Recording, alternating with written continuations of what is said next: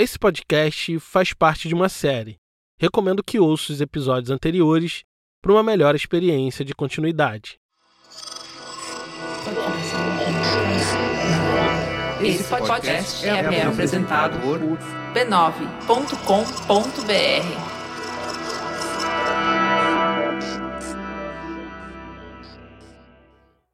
Nos anos 70, a estética Black Power se espalhou pelos subúrbios, periferias e favelas e ganhou o Brasil. Eu não estou falando só dos bailes, eu estou falando de estética mesmo.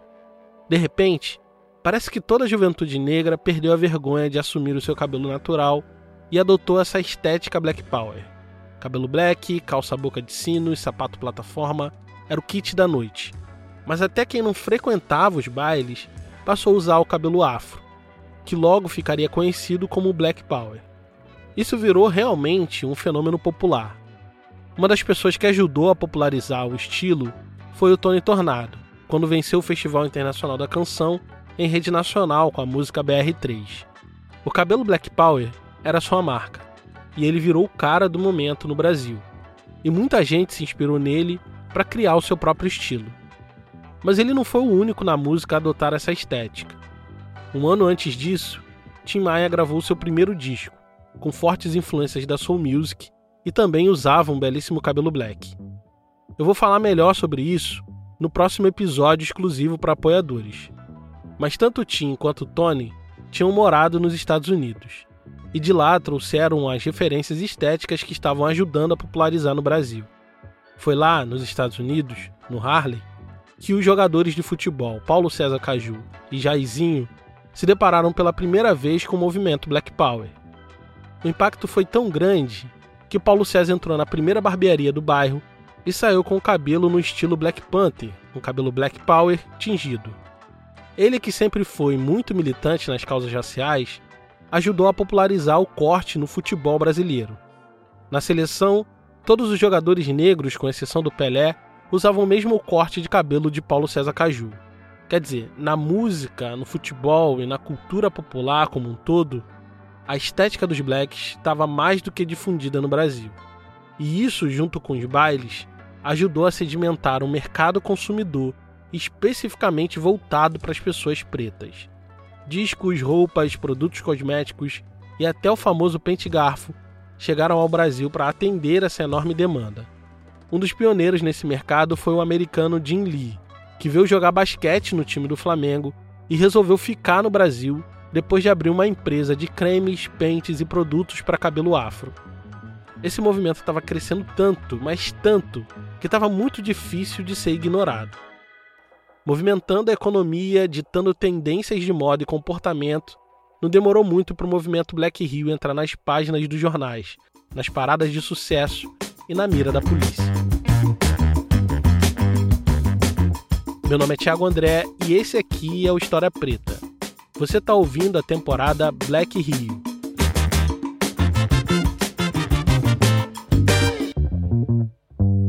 Episódio 3 Em alta velocidade.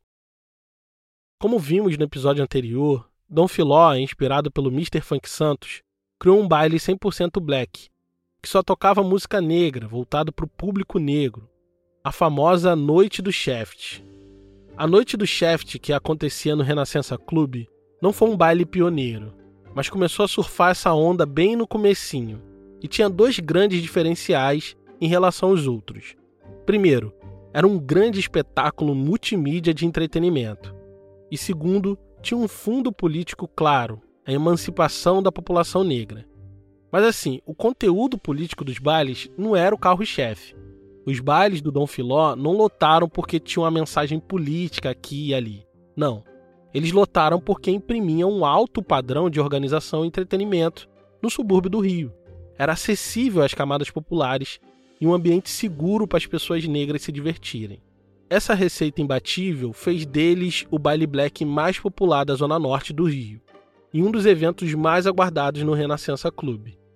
Mas essa popularidade toda acabou trazendo alguns problemas para eles. Junto com a roda de samba que tinha no clube, a noite do Shaft também estava rendendo uma boa grana para os organizadores e também para o Renascença. E isso acabou criando o primeiro obstáculo no caminho de Dom Filó. Então, o Renascença, nesse período da música, ele bombava, o samba arrebentava, ao ponto de cada sábado parar no final do baile um carro forte para levar o dinheiro. Esse é o Dom Filó, entrevista que me concedeu na sede é, da Cutney. Negócio seríssimo, era muita grana, não existia nada, né? Era tudo dinheiro, não tinha negócio de banco, nada disso. Uma maquininha, nada disso, era dinheiro vivo. Tudo era dinheiro vivo, então a estrutura era outra. Com essa grana toda entrando, o clube viu uma oportunidade única de promover uma grande reforma estrutural. Mas para isso, teria que fechar as portas. A partir da, dessa obra que foi é, definida, né? O clube tem que fechar do Renascença, a gente tem que sair. A gente tem que ir para um outro clube, a gente tem que fazer esse baile em outros espaços para garantir a continuidade. Aí a gente vai para o clube do entorno. Primeiro, eles foram para o Clube Maxwell, em Vila Isabel, e chegaram a realizar algumas poucas edições da Noite do Shaft lá mas a coisa toda encontraria o seu ápice de público e bilheteria no Cascadura Tênis Clube. Mas para isso acontecer, a noite do Shaft, como todos conheciam, precisou encontrar o seu fim. A direção dos clubes, eminentemente não negras, né, conservadores, e preocupados com essa questão de muito negro junto e tal, ainda mais quando você fala de negro, né? No microfone, usa o microfone para demonstrar o seu orgulho, a necessidade da união, a questão da estudar, né? levantar a autoestima da comunidade, você é bonito, você é lindo, você pode, você tem como crescer, vamos estudar. Essa era a mensagem que eu fazia no baile. E aquilo ali deixava a galera branca meio assustada. Além do discurso politizado ao microfone, na noite do Shaft, Dom Filó costumava exibir no projetor de slides fotos de personalidades negras, artistas, atletas e intelectuais, junto com as fotos dos frequentadores dos bailes. Isso gerava uma certa animosidade na direção dos clubes esportivos e sociais de classe média branca da Zona Norte. A ideia mais difundida no Brasil era de que aqui não existia racismo como nos Estados Unidos ou na África do Sul. Aqui no Brasil, a gente gozava da perfeita harmonia racial entre brancos, negros e indígenas. Ao reunir milhares de jovens negros reverenciando figuras políticas do movimento Black Power e da luta contra o apartheid, que se vestiam como negros americanos, falando frases e gírias em inglês, os bailes nos moldes da Noite do Shaft levantava suspeita nessa classe média branca que negava o racismo de que talvez eles quisessem importar para o Brasil as pautas raciais que desafiavam a ordem social vigente. Mais do que isso, o Brasil vivia uma ditadura militar e a direção dos clubes talvez quisesse ficar longe de problemas políticos. Então a gente teve que mudar o esquema. O Shaft morre para eles para exatamente no último baile do Renascença, porque a gente sabia que ele, aquele Shaft não poderia continuar, teria grandes problemas dentro dos clubes brancos. Uhum. Seriam taxados como racistas. Foi então que Dom Filó criou um novo baile, que não seria apenas um baile, seria uma equipe de som. E para essa nova equipe, ele deu o nome de Soul Grand Prix, Soul em alta velocidade. E esse nome não veio do nada. Filó não queria abandonar a estratégia de projeções de slides com personalidades negras, mas sabia que manter como era poderia fechar as portas dos clubes para o seu baile. Então, como um disfarce, ele pegou a temática da Fórmula 1, que era muito popular na época, e inseriu na projeção. Aí fui para aquele momento, eu estava em top, a, eh, Fórmula 1, né? Emerson Fittipaldi, Fangio, aqueles branquelos lá. Aí a gente foi, fotografou ele nos carros de corrida e tal, botamos lá no meio da negrada para dizer, ó, tá aí, a gente não é racista não, tá aí, tem branco aí na parada. E o nome é Sul Grand Prix, aí pronto. Essa estratégia garantiu a entrada deles no Cascadura Tênis Clube. Dom Filó e seus amigos montaram uma estratégia de marketing criativa e foram buscar novas parcerias para a realização do baile, como foi o caso da loja de música Curtisson, que forneceu os equipamentos dos primeiros bailes. O prospecto distribuído nas ruas da cidade dizia o seguinte: Loucura total em noite de alta velocidade. Muito som, muita luz, muita curtição. Slides em alta velocidade. Filmes pop. Pinte no Cascadura Tênis Clube, pois reunimos a maior e mais completa discoteca de música pop da cidade. É solda pesada, mas a atmosfera alucinante da luz estroboscópica. Não perca, a partir das 22 horas, todas as sextas-feiras, equipe Curte Soul e grupo Angola Soul, exclusivo do Renascença Clube, Noite do Shaft. O baile da Soul Grand Prix tinha uma assinatura única. A abertura da festa era com a música Heartbeat da banda War.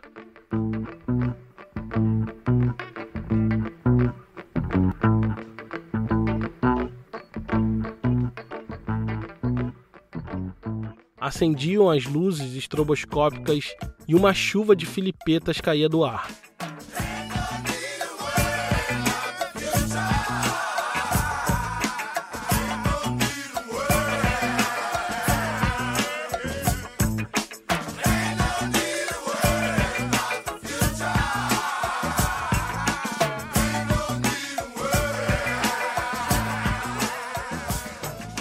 Nesse momento, entrava na pista o grupo de dança Angola Soul, que fazia uma apresentação para aquecer a pista e chamar a galera para dançar.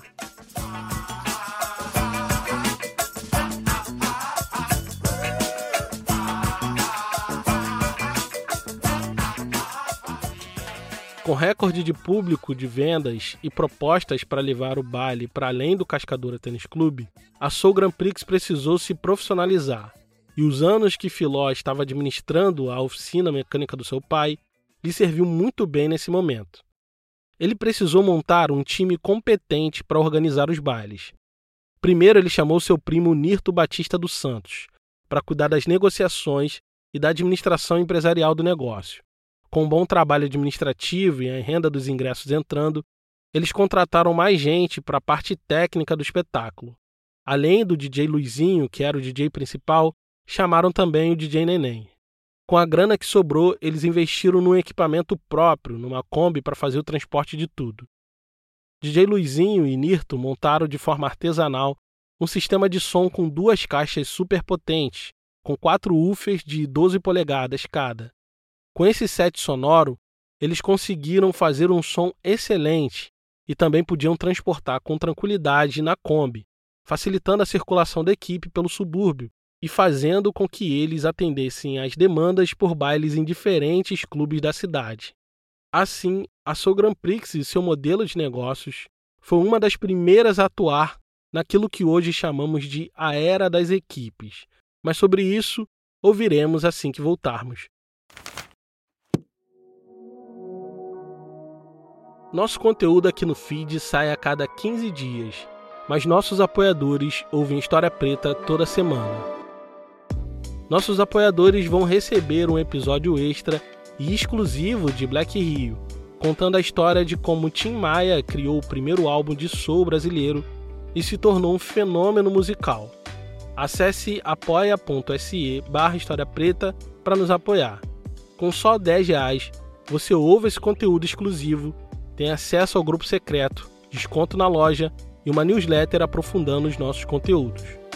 Nosso conteúdo sempre será gratuito e com cada vez mais qualidade. Se você quiser nos apoiar e receber mais conteúdo em troca, acesse apoia.se barra História Preta.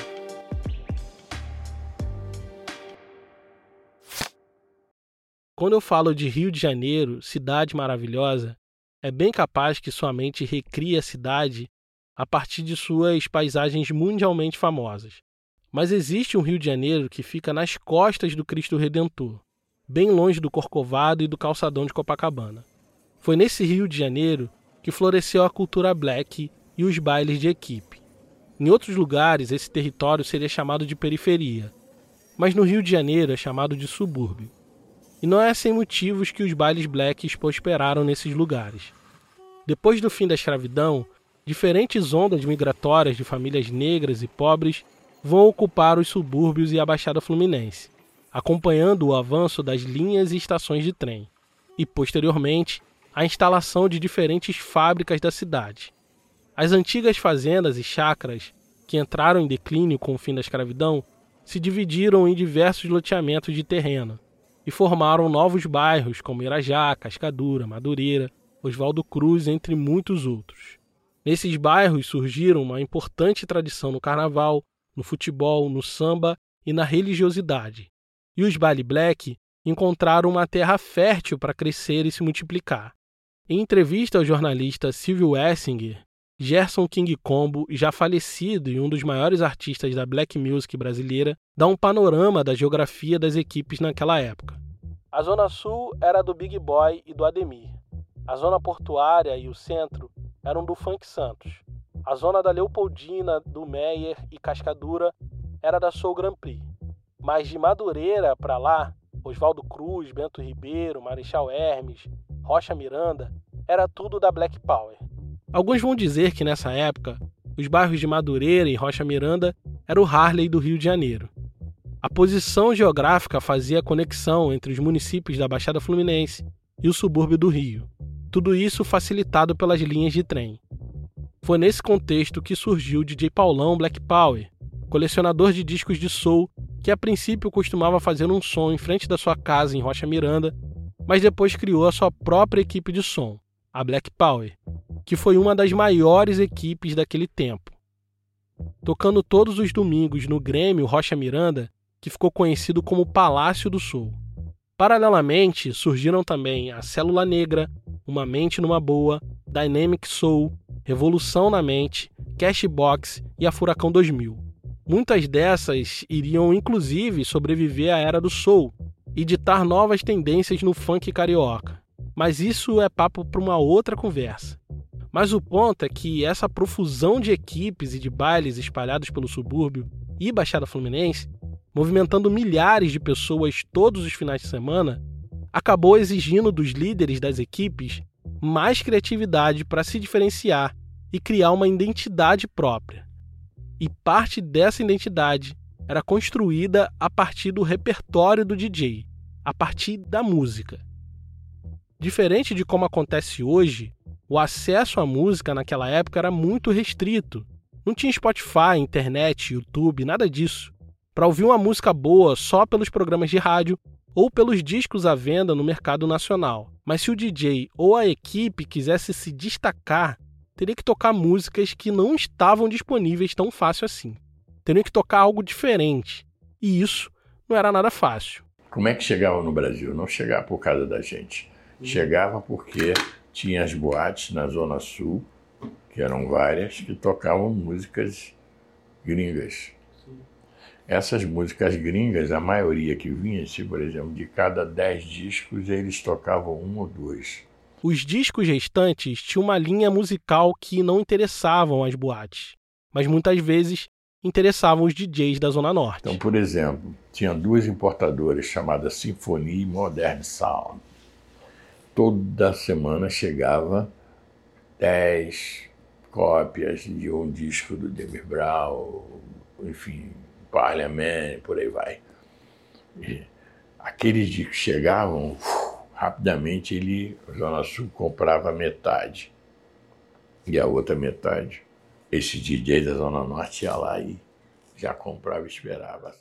Uma outra maneira era ir direto nas boates e garimpar o ouro naquilo que os DJs da Zona Sul consideravam lixo. E daí saiu os sons exclusivos, aqueles que ninguém sabia o nome, que não tocava na rádio, não estava à venda nas lojas de discos e só tocava no baile.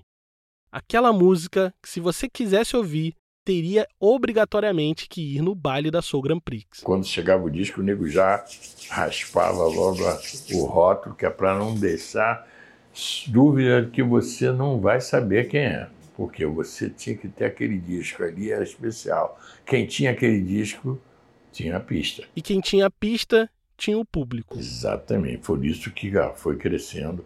Como tinha muito material, muito lançamento, muito fonograma, as equipes foram cada um fazendo os seus nichos e até características. Umas eram mais especializadas em música lenta, outras eram mais especializadas numa parada raiz James Brown, a outra era mais pop, a outra era mais tudo. É a Soul Grand Prix. A Soul Grand Prix era o parada preta mesmo, era a raiz. É a galera preta, era o Flamengo da parada. Desculpa aí quem não é Flamengo, mas só para vocês entenderem. Era, era, era onde a Soul Grand Prix chegava era multidão, não tinha jeito. Os bailes da Soul Grand Prix viviam cheios, movimentavam multidões que iam atrás deles para ouvir o som exclusivo garimpado pelos DJs. Com o tempo, diversas músicas e grupos desconhecidos do grande público se tornaram muito populares nos bailes, e isso chamou a atenção de gente muito grande.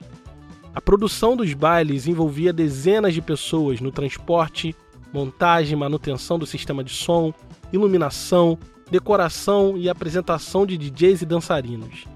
As festas que ocupavam as grades de programação dos clubes apenas nos fins de semana passaram a fazer parte também no meio da semana, movimentando milhares de pessoas negras na cidade e, por consequência, criando um mercado cultural paralelo, longe das vistas daquele Rio de Janeiro que estava sob os braços abertos do Cristo Redentor.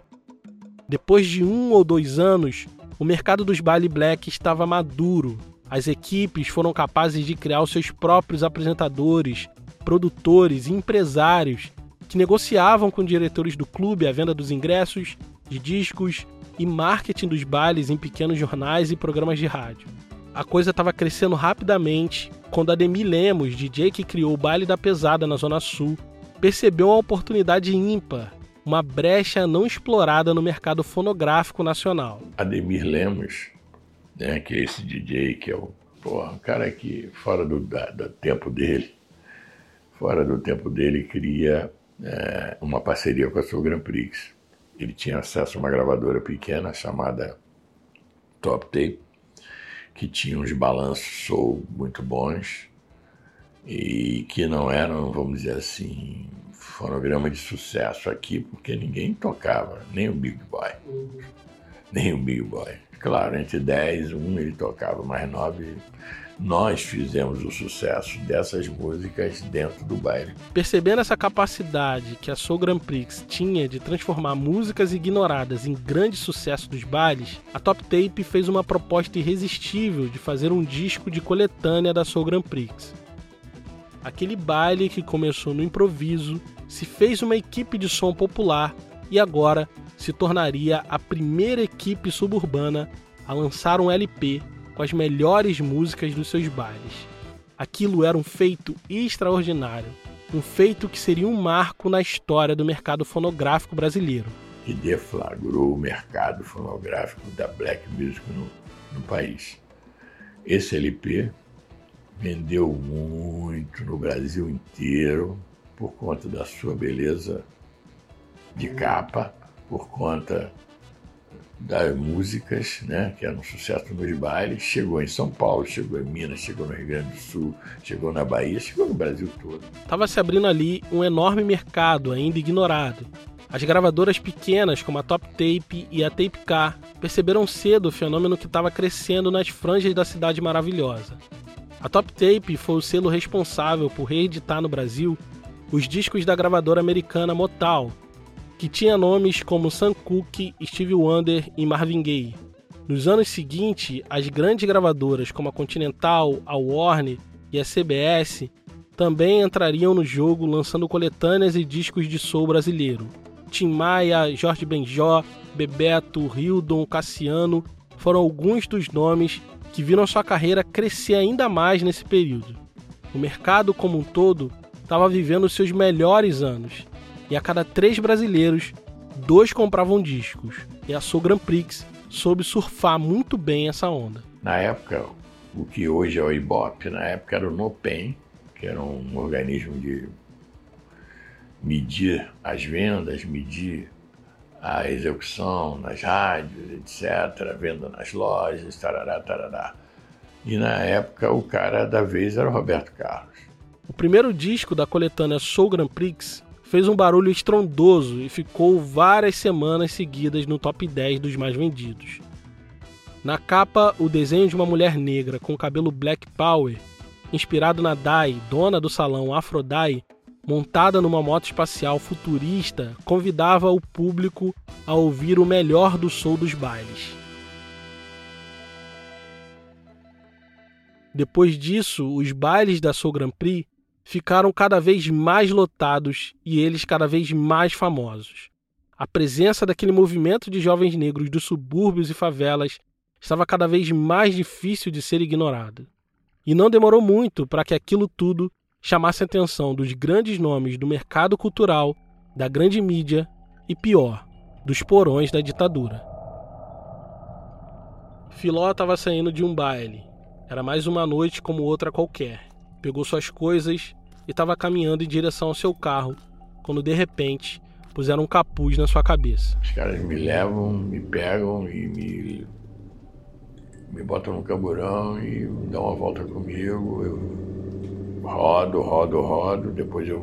Enquanto rodavam de camburão pelo bairro, os agentes da ditadura perguntavam de onde vinha o dinheiro que financiou aquilo tudo.